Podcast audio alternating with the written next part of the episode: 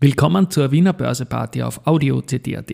Heute ist Montag, der 22. Jänner 2024 und mein Name ist Christian Drastil. An meine Haut lasse ich nur Wasser und CD. An meine Ohren lasse ich nur Wasser und Audio-CD. Heute geht es wieder mal um den ORF, der unserem Kapitalmarkt mit seiner Berichterstattung einfach keinen Gefallen tun will. Dies und mehr in der Wiener Börseparty mit dem Motto Market. Hey, And me. here's Market and Me, Nobby. Hey.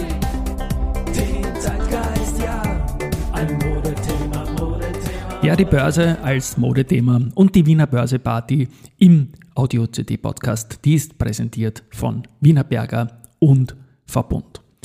Ein kleiner Blick auf den Markt zeigt jetzt mal folgendes. 3356,58 Punkte, um 11.46 Uhr ein Plus von 0,36 Prozent. Gewinner-Verlierer Blick auf den ATX Prime aus 42 Titeln, da haben wir jetzt zum Mittag die Zumtobel vorne mit plus 2%, dann die RBI mit plus 1,6%, die greifen schön langsam wieder in Richtung Marke 20 Euro an, dann die Andritz mit plus 1,4%, die Strabag mit plus 1,4% und die Wienerberger mit plus 1,3%. Auf der Verliererseite haben wir heute zum Mittag die Amag mit minus 1,7, die Kapsch mit minus 1,4, die Artico Bank mit minus 1,4, die waren am Freitag großer Tagesgewinner mit mehr als 6% plus und die Rosenbauer mit minus 1,3%. Am Freitag war wie gesagt Verfallstag, die Umsätze waren äußerst gering für einen Verfall, also so wenig wie schon seit etlichen Quartalen nicht mehr. Ich habe jetzt gar nicht nachgeschaut, aber es ist schon länger her, dass nur etwas mehr als 200 Millionen Euro kumuliert waren. Und was noch sein wird, in dieser Woche stellen wir dann jetzt um auf die Private Investor Relations Geschichte für das Jahr 2024.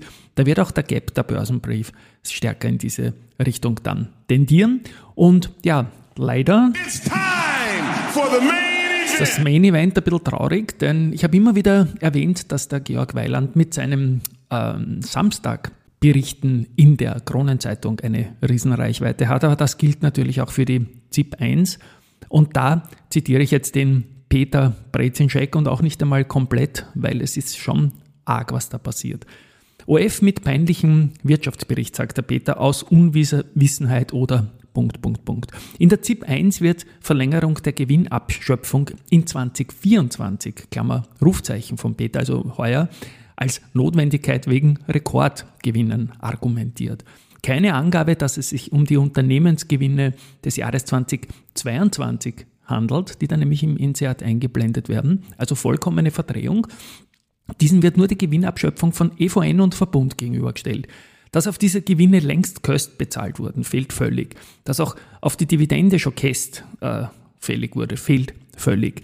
Dass die beiden Unternehmern sowieso in Staatsbesitz stehen, fehlt auch völlig. Und auch, dass die Gewinne der Energieunternehmen gar nicht in Österreich erzielt werden. Vor allem, also die, die Großteile der Gewinne ist auch noch zu erwähnen.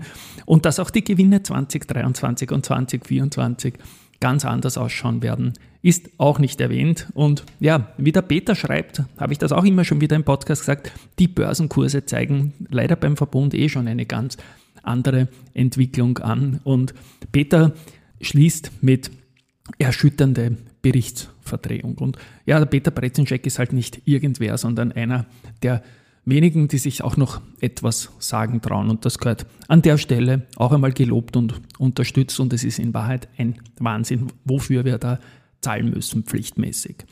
Sehr gut unterwegs ist Herwig Teufelsdorfer, der CEO der SIMO. Wir haben da unser CEO-Ranking, das ich jetzt momentan GGC Challenge nenne. GGC steht für Gerald Gromman Challenge.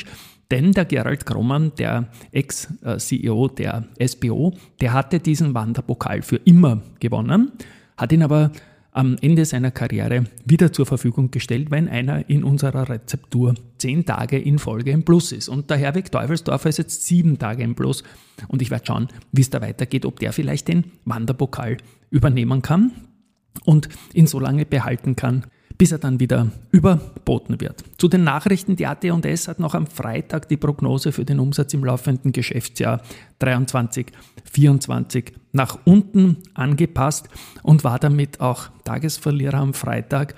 Ähm, die EBITDA-Marge wird in den erwarteten Bandbreite aber trotzdem von 25 um 29 Prozent liegen.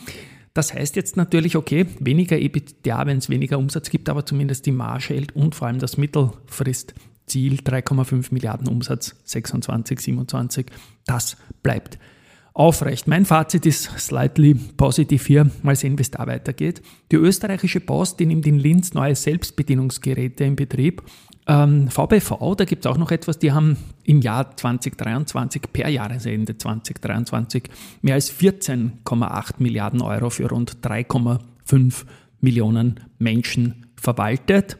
Und die VBV Vorsorgekasse konnte das verwaltete Vermögen auf 6,2 Milliarden Euro ausbauen. Die Performance ist gut, 3,8 Prozent, sagt die Michaela Attermeier. Sie ist das äh, Vorstandsmitglied, das für die Veranlagung zuständig ist.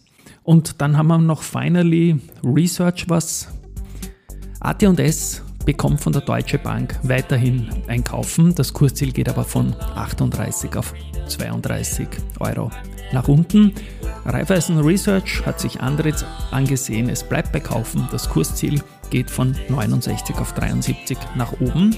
Und Patria Finance bestätigt bei für die erste Group, erhöht das Kursziel von 37 auf 46 Euro. So, das war's für heute. Tschüss und Baba. Bis morgen.